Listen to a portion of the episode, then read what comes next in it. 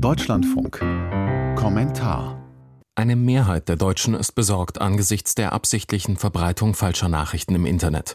Das geht aus einer Umfrage der Bertelsmann Stiftung hervor. Die Ergebnisse zeigen, dass beim Thema Desinformation noch viel zu tun ist, kommentiert Christoph Sterz. Desinformation ist ein schrecklicher Begriff, weil er kompliziert und theoretisch klingt und wenig greifbar ist. Dabei hat vermutlich jeder schon mal mit Desinformation zu tun gehabt. Hat in Pandemiezeiten bei Facebook, WhatsApp oder TikTok Gerüchte gelesen, dass von der Corona-Impfung nur die Pharmaindustrie profitiere. Hat vielleicht etwas gesehen über angebliche biologische Geheimwaffenlabore in der Ukraine.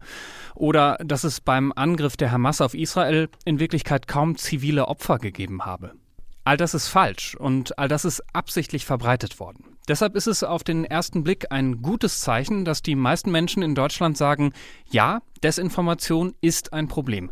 Denn diese Erkenntnis ist der erste Schritt, selbst nicht in die Falle zu tappen. Es gibt nur leider ein sehr großes Aber.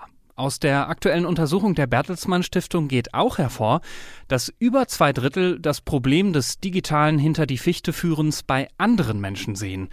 Nur ungefähr jeder sechste Befragte sagt, ich bin auch selbst gefährdet, ich könnte auch von Desinformation getäuscht werden. Dabei sind alle gefährdet. Erstens, weil technisch inzwischen sehr viel möglich ist.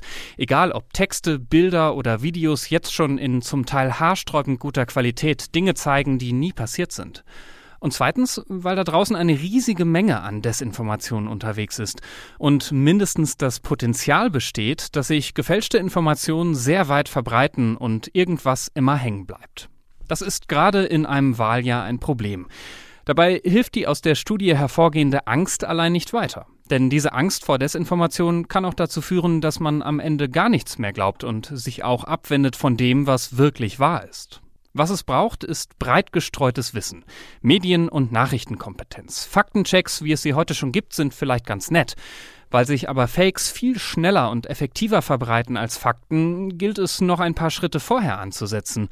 In dem Moment, in dem jeder und jede Einzelne eine Nachricht sieht oder ein Video. An diesem Punkt ist es wichtig, ein solides mediales Grundwissen parat zu haben.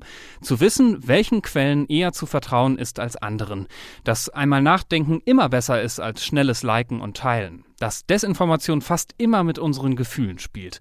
Dafür braucht es große Kampagnen, niedrigschwellige Angebote, breite Informationen. Was es neben diesem Wissen noch braucht, ist Druck. Druck auf die großen Netzwerke, weil auch in der Vergangenheit nur politischer und gesellschaftlicher Druck dazu geführt hat, dass Meta, Google, TikTok und so weiter etwas gegen Desinformation unternommen haben. Dieser Druck darf nicht nachlassen. Aber trotzdem darf das uns alle nicht aus der Verantwortung nehmen. Denn am Ende ist es jeder und jede Einzelne, auf die es ankommt.